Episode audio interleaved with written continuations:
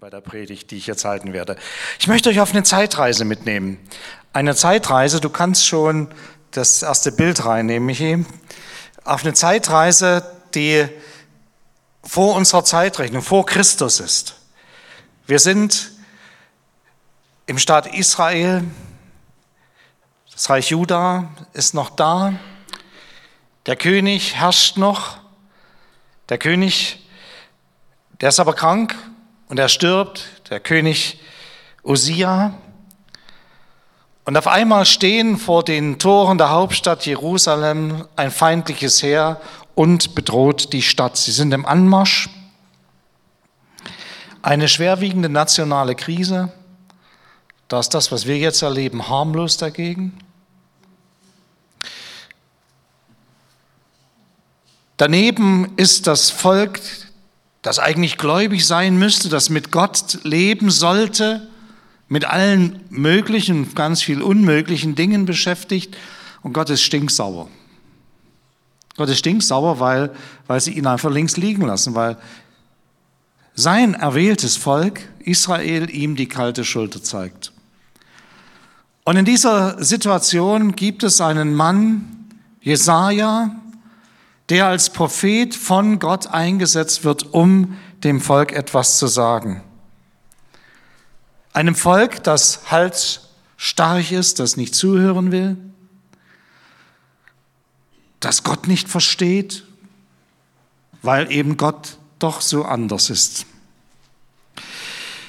Vermutlich ist Jesaja gerade im Tempel, als das geschieht, was ich uns jetzt aus dem Propheten Jesaja Kapitel 6, die Verse 1 bis 8 lesen möchte. Ich lese es nach der neuen evangelistischen Übersetzung. In dem Jahr, als König Usia starb, sah ich den Herrn. Er saß auf einem hoch aufragenden Thron.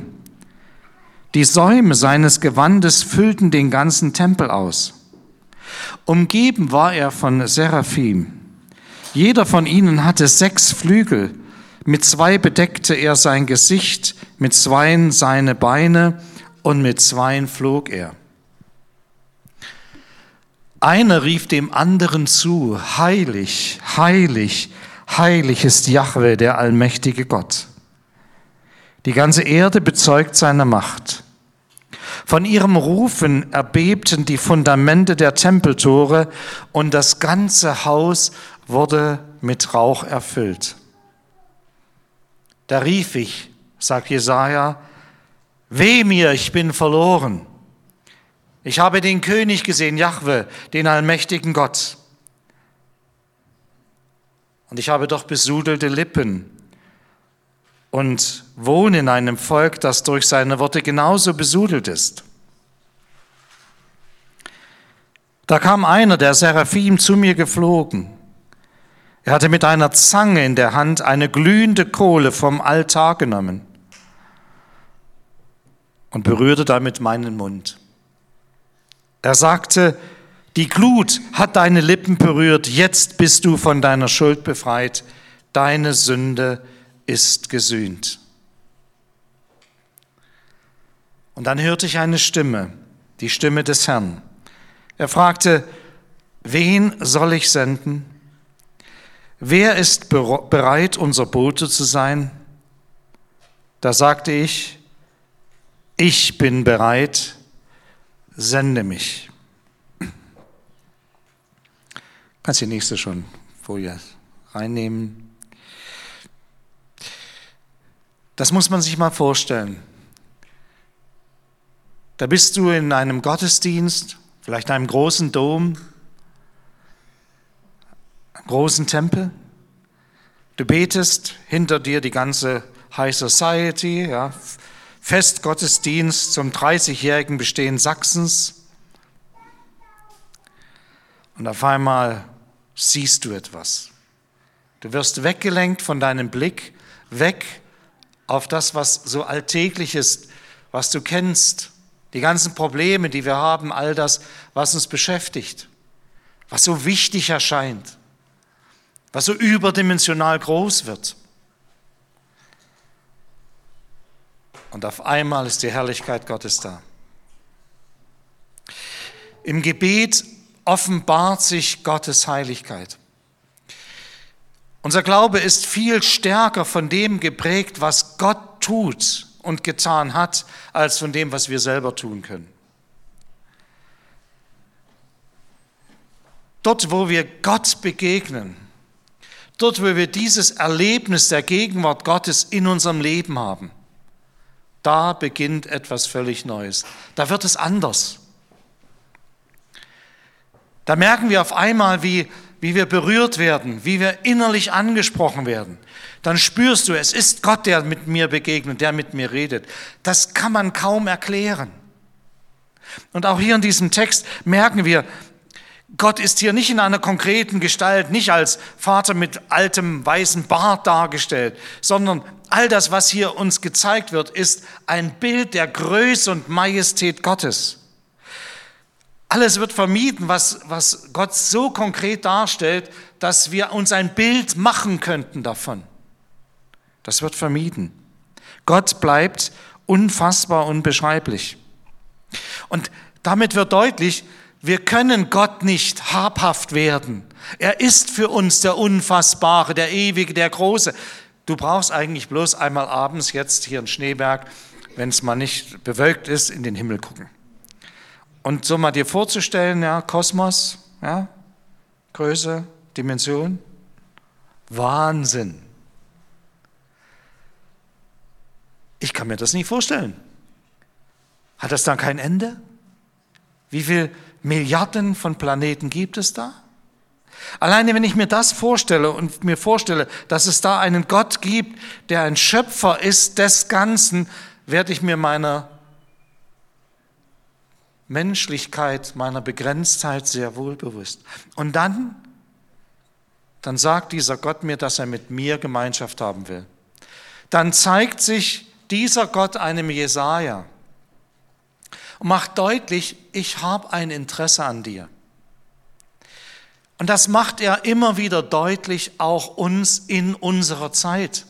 Das ist nicht nur eine Geschichte von vor paar tausend Jahren, sondern das ist die aktuelle Geschichte jetzt in unserer Zeit, in unserer Generation. Gott hat Interesse an Menschen. Dieser ewig große, mächtige, unfassbare Gott neigt sich zu Menschen herab, lässt sie etwas spüren von seiner Gegenwart und lädt sie ein, ihr Leben zu verändern.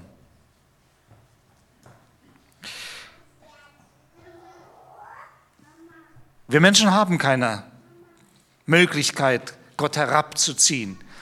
In der Kirchengeschichte ist es immer wieder versucht worden mit religiösen Praktiken. Und wenn du nur so und so Lobpreis machst, dann kommt er, der Heilige Geist. Tut mir leid, er hält sich nicht dran. Gott offenbart sich, wann und wo er will. Aber er will sich offenbaren. Nur wir haben es nicht in der Hand. Das ist für uns Pastoren und Geistliche richtig ein Problem. Wir möchten gerne, dass das so strukturiert wird und dass das so, das, weißt du, der Priester fungiert und der Heilige Geist marschiert. Das ist so die Vorstellung, die wir haben. Aber das funktioniert nicht. Gott redet Menschen an, die, wo ich vielleicht einen Bogen drum mache. Ich denke, ah, mit dem, hm, schwieriger Typ, ja? Nein, Gott will durch sein sich offenbaren den Menschen kundtun. Und er will sich auch dir zeigen. Er will sich dir immer wieder vorstellen. Das hat er gesagt, das, dazu steht er. Und er will sich finden lassen. Hier thront er. Er vollzieht seine Herrschaft. Er macht deutlich, er ist der Herr. Nicht die Umstände, nicht der, die, dieses Vakuum an Macht, was gerade entsteht, nicht der Feind vor dem Tor, das ist alles, das ist bedrohlich, das ist angstmachend. Aber das ist nicht das, sondern Gott ist Herr. Er sitzt auf dem Thron. Und er sprengt das Allerheiligste. Und da ist dieses gewaltige Gewand. Und alleine der Saum des Gewandes, ihr müsst euch das vorstellen, macht den Raum proppevoll. Nur der Saum, nicht mal das Gewand. So groß ist Gott. Das erschlägt einen.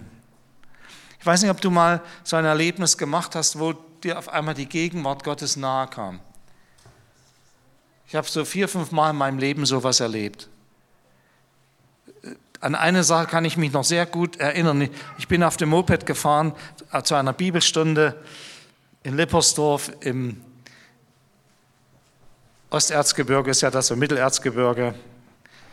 Und auf einmal, ich habe so Gott gepriesen auf dem Moped, habe mich gefreut, äh, ich darf, ich darf eine Bibelstunde halten, ja, war damals Praktikant vorm Studium. Und auf einmal war da Gott da.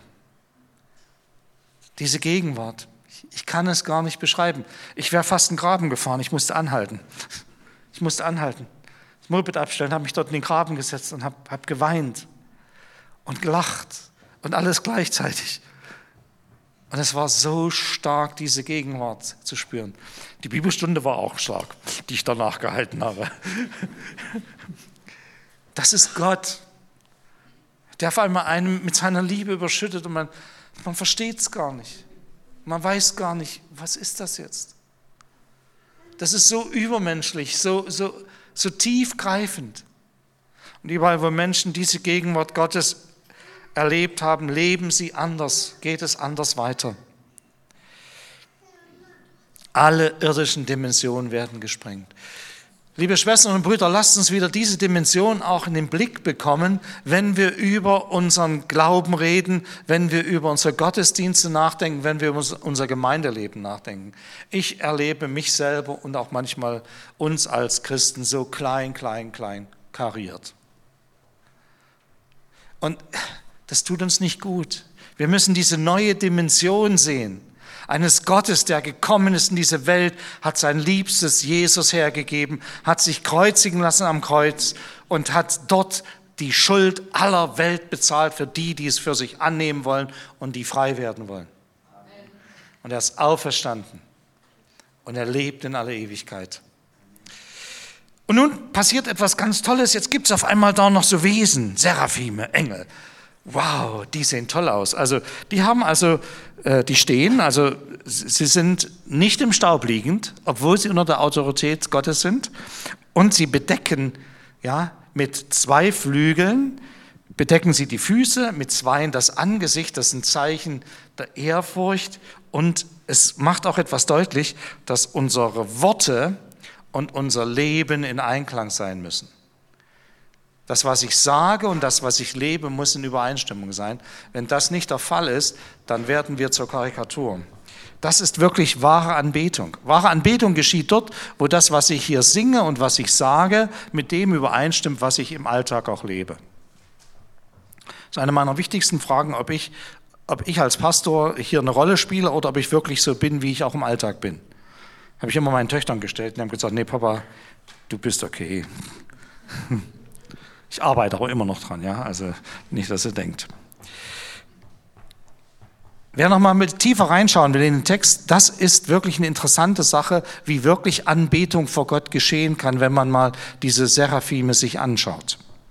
Und dann schweben die darum. Also hier wird deutlich, das ist nicht nur so was Irdisches, sondern da ist eine Dimension drüber noch mit hineingenommen. Engel sind dienstbare Geister, die gilt es nicht anzubeten. Das wird auch hier deutlich gemacht. Es sind also Leute, die Mächte Gottes, die für uns kämpfen und eintreten. Und ich habe schon ein paar Engel gehabt in meinem Leben. Meistens haben sie mir was ins Ohr geflüstert. Ähm, halt mal an jetzt. Und dann rauschte der LKW durch, der mich sonst mitgenommen hätte. Sie loben Gott. Sie gebrauchen ihre Sprache, um Gott zu loben. Auch das ist für mich so eine Frage der Anbetung. Was mache ich mit meinem Mund? Wie viel Gemeckern, wie viel Geschimpfe. Wie viel traurige, destruktive Botschaften. Oder Botschaften wie hier, die Gott loben. Und dann gibt es eine Wirkung des Lobpreises. Diese, dieser Lobpreis führt dazu, dass die Schwellen der Tore des Tempels erschüttert werden. Wer einmal so ein paar Aufnahmen von Tempel, so ein paar Strukturen des Tempels, meine ich, die man sie bildlich dargestellt hat, anschaut, weiß, dass das nicht bloß so drei kleine Türen waren wie bei uns da hinten, sondern das waren richtige, große, hohe Tore, die schon die Macht Gottes symbolisieren sollten. Und die fangen an zu, zu vibrieren. Wo Gottes Gegenwart deutlich wird, gibt es auch solche Phänomene in der Natur. Ich erinnere daran, dass es ein Erdbeben gab bei der Kreuzigung. Ich erinnere daran, dass es eine, ein Erdbeben gab bei der Auferstehung.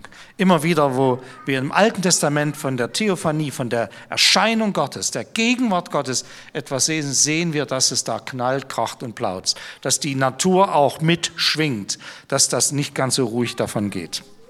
Und das Haus wird mit Nebel, mit Rauch erfüllt. Das bedeutet noch einmal ein Verbergen dass Gottes Antlitz nicht gesehen wird, weil wir es nicht ertragen können, der Heiligkeit Gottes zu begegnen. Wo wir im Gebet sind, wo wir Gott suchen, wird er sich von uns finden lassen. Vielleicht nicht jedes Mal in dieser massiven Art und Weise wie hier, aber er wird sich finden lassen. Und ich möchte dich ermutigen zum Gebet, gerade in dieser besonderen Zeit. Schwestern und Brüder, lasst uns uns bewusst werden, welche Autorität wir als Menschen Gottes haben, wenn wir Gottes Thron bestürmen durchs Gebet. Lasst uns das bitte nicht nach hinten stellen und uns nur mit dem beschäftigen, was, wie mache ich das und wie mache ich jenes. Das ist alles, hat alles seine Ordnung und seine Richtigkeit. Aber lasst uns bitte nicht unseren Blick verlieren auf den, der regiert in dieser Welt, der höher ist als alle Mächte, die wir kennen. Gott selbst. Aber mit Gott und seiner Kraft ist nicht zu spaßen. Wehe mir, ich bin verloren. Ich glaube, du hättest jetzt, glaube ich, schon mal wieder ein Bild zeigen sollen. Ja, genau, du bist genau richtig. Michi, du machst das gut, danke. Wehe mir, ich bin verloren. Ich habe den König Jahwe Zebaoth gesehen, den Herrn der Herrscharen. In der Begegnung mit Gott wird die Diskrepanz deutlich, die wir zu Gott haben. Statt zu jubeln, bricht Jesaja in einen Angstschrei aus. Da es nicht eine lang, längere Reflexionszeit oder Diskussionszeit, sondern in der unmittelbaren Begegnung werde ich mir bewusst, was in mir alles schief läuft. Und das muss ich sagen, das ist das Weinen was dem Lachen vorausgeht. Ich bin verloren. Als normaler Mensch kann ich Gott nicht begegnen. Ich bin dem Tod verfallen, sollte ich ihm begegnen, weil er so heilig, so würdig, so mächtig ist. Und ich bin ein Mensch, der erdgebunden ist. Verloren bedeutet, ich bin aus dieser Erde genommen, zu der ich auch wieder werde. Aber meine Seele in mir ist eigentlich lebendig und dazu bestimmt, mit Gott das Ich mit Gott in Beziehung zu leben. Und dort, wo ich in dieser Beziehung nicht lebe, wo ich Dinge tue, die mich trennen von ihm, muss Gott etwas tun, damit ich in die Beziehung mit ihm kommen kann. Und da wird man sprachlos, da wird man ruhig. Alle unsere Erklärungen sind null und nichtig. Wir, wir spüren diese Autorität Gottes. Und er sagt auch, ich bin ein Mann unreiner Lippen. Moment, Moment, Jesaja, du bist doch Prophet. Jesaja, du bist doch einer der tollsten Leute. Du doch nicht. Ihr Lieben, wenn ich überlege, was das bedeutet, ein Prediger des Evangeliums zu sein, muss ich immer wieder sagen, eigentlich, eigentlich passe ich da nicht dazu. Weil ich, je älter ich werde, umso mehr merke ich auch, was Gott noch an mir zu arbeiten hat. Welche Ecken und Kanten es da noch gibt. Und ich bin erschrocken, mit welcher selbstgerechten pharisäischen Haltung mir manche Christen begegnen. Wo so wenig Selbstreflexion da ist, wo ich mich frage, haben Sie den heiligen Gott erlebt oder wann haben Sie ihn das letzte Mal erlebt? Wann waren Sie in dieser Gegenwart der Heiligkeit? Ihr lieben Lobpreiser, wisst ihr, wie gefährlich das ist, wenn ihr so Lobpreis macht und ich hier vorne stehe und auf einmal Gottes Gegenwart da ist? Da haut es mich manchmal ganz schön um. Nicht, weil ich so toll bin, sondern weil ich merke, wie nötig ich Gott habe und seinen Geist. Vielleicht erzähle ich zu viel Persönliches, bitte entschuldigt das. Aber mir ist es wichtig, dass wir anfangen, uns bewusst zu werden, mit Gott kann man nicht spaßen. Man kann aber mit Gott viel Spaß haben. Die Freude am Herrn ist unsere Stärke. Ich bin ein Mann mit Fehlern, sagt er. Ich kann mir selbst nicht helfen. Gott, helfe mir. Amen, hat Martin Luther gesagt. Ja, gestern war Reformationstag. Wir brauchen Reinigung und hier sehen wir das. Wir brauchen die Reinigung. Hier kommt dieser Seraphim und er berührt die Lippen. Das Auffallende ist bei dieser Geschichte, der Seraphim kann die Kohlen nicht mit der eigenen Hand nehmen, sondern der braucht selber eine Zange. Das steht da. So feurig ist das. So ist das Feuer des Heiligen Geistes, wenn es in unser Leben hineinkommt. Es, es reinigt uns, es, es zerstört uns nicht sondern es reinigt uns, es läutert uns, wie Gold geläutert wird, wie eine Wunde ausgebrannt wird und dann einfach heilen kann. Und es wird vom Altar genommen. Auffällig, Pfingsten, Feuer, ja?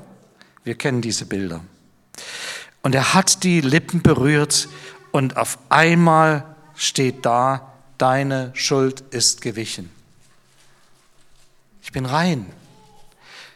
Gott will mich nicht vernichten, egal was ich angestellt habe, sondern Gott will mich reinigen. Gott will mich heilen. Gott will, dass ich zurechtkomme. Er möchte, dass ich wirklich zum Zuge komme, dass ich wirklich ihn verehre. Deine Sünden sind gesühnt. Das ist die Voraussetzung, überhaupt im Dienst Gottes zu leben. Dass wir von der Vergebung leben. Wer um die eigene Sünde weiß, kann sich von Sündern nicht abgrenzen.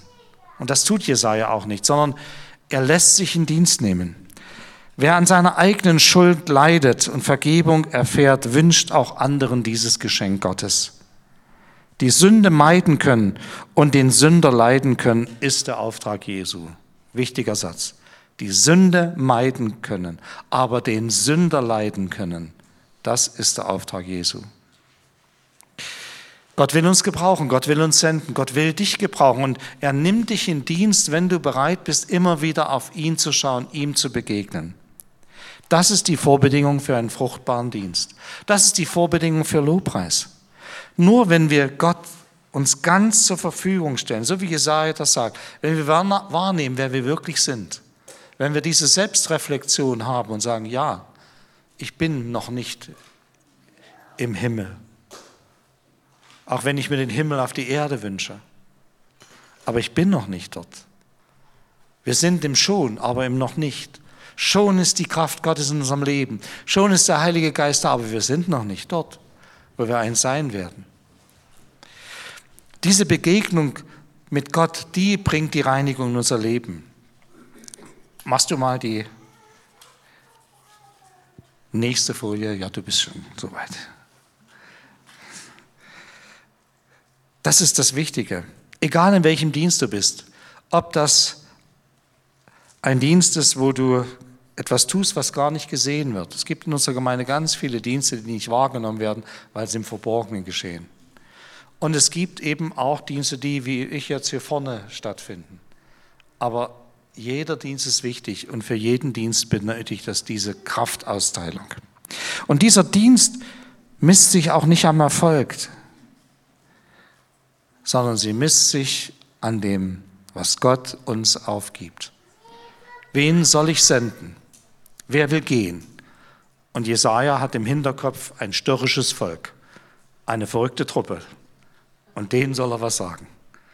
Aber er hat die Kraft Gottes gespürt. Er hat etwas gespürt von diesem Gott, der alles verändern kann, der von jetzt auf gleich eine Situation total verändert. ich merke, dass ich älter werde. Es ist so, manchmal dann verlege ich etwas. Ja. Lasse das Handy bei einer Beerdigung an, obwohl ich dachte, ich habe es ausgemacht. Und das, das ist verzweifeln, wenn du dann manchmal so Dinge und dann bete ich und sage, Herr, gib mir irgendwie einen guten Gedanken, wo das ist und wie ich damit umgehen soll. Und er tut's. Wisst ihr, wie schön das ist, wenn du, wenn du ringst um eine Sache und nicht weißt, wie kann das gehen? Und auf einmal kommt der Heilige Geist und stärkt dich und gebraucht dich. Gott ist mächtig, Gott ist groß, Gott ist herrlich, unverfügbar für uns und doch uns nahegekommen in Jesus Christus. Er will uns reinigen, er will uns gebrauchen, er will dir begegnen. Amen.